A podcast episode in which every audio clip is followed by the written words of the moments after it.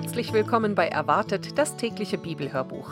Heute ist der 29. Oktober. Mein Name ist Ilonka und weiter geht's in unserer täglichen Bibellese. Schön, dass ihr da seid. Wir lesen aus der Übersetzung Gute Nachricht Bibel. Das Copyright liegt bei der Deutschen Bibelgesellschaft. Und wie immer werde ich euch die einzelnen Stellen direkt vorher angeben und wünsche euch ganz viel Freude und Segen beim Zuhören oder auch beim Mitlesen.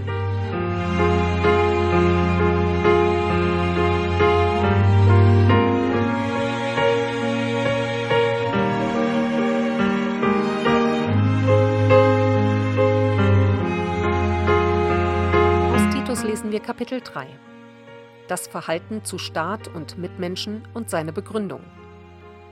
Erinnere alle in der Gemeinde daran, sich der Regierung und den staatlichen Behörden unterzuordnen.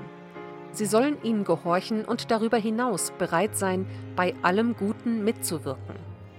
Ermahne sie, über niemand schlecht zu reden und nicht zu streiten, sondern friedfertig zu sein und allen Menschen freundlich zu begegnen.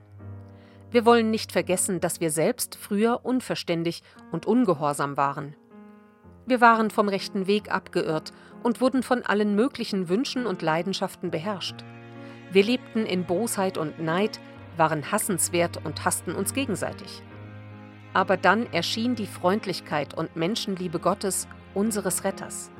Wir selbst hatten keine guten Taten vorzuweisen, mit denen wir vor ihm hätten bestehen können. Nein, aus reinem Erbarmen hat er uns gerettet durch das Bad der Taufe. Das Bad, in dem wir zu einem neuen Leben geboren wurden, erneuert durch den Heiligen Geist. Ihn hat er in reichem Maß über uns ausgegossen, durch Jesus Christus, unseren Retter. Durch dessen Gnade können wir vor Gott als gerecht bestehen. Und darum sind wir auch eingesetzt zu Erben des ewigen Lebens, auf das wir nun hoffen dürfen. Zusammenfassender Appell an Titus. Diese Botschaft ist wahr und vertrauenswürdig. Ich erwarte, dass du mit Nachdruck für sie eintrittst und sie weitergibst. Du musst darauf hinwirken, dass alle, die zum Glauben an Gott gekommen sind, sich ernsthaft darum bemühen, das Gute zu tun. Das ist Recht und bringt den Menschen Nutzen. Dagegen beteilige dich nicht an den sinnlosen Untersuchungen über die Geschlechterfolgen der Urväter und an Streitigkeiten über das jüdische Gesetz. Das ist nutzlos und führt zu nichts. Wer solche Irrlehren verbreitet, den sollst du zurechtweisen, einmal und noch ein zweites Mal. Hört er dann immer noch nicht auf dich, so musst du ihn aus der Gemeinde ausschließen. Du siehst ja, dass ihm nicht mehr zu helfen ist.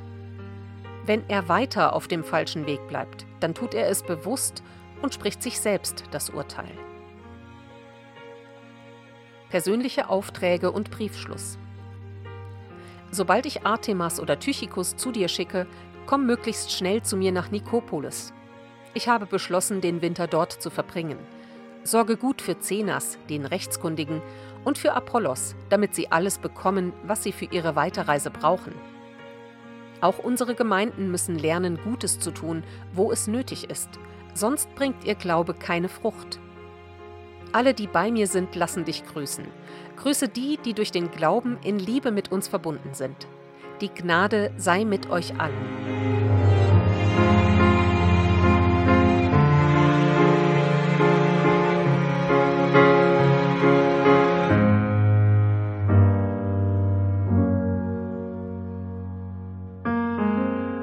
Das war der Bibeltext heute. Ich gebe euch noch die Losung mit aus Jesaja 57, Vers 11. Da sagt der Herr: Wen hast du gescheut und gefürchtet, dass du treulos wurdest und nicht an mich dachtest?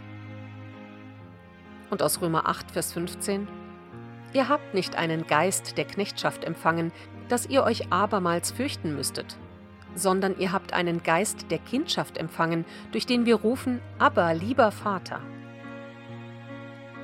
Und damit wünsche ich euch heute einen ganz gesegneten Sonntag und wir freuen uns natürlich, wenn ihr auch morgen wieder dabei seid, wenn wir weiterlesen. Bis dann. Tschüss.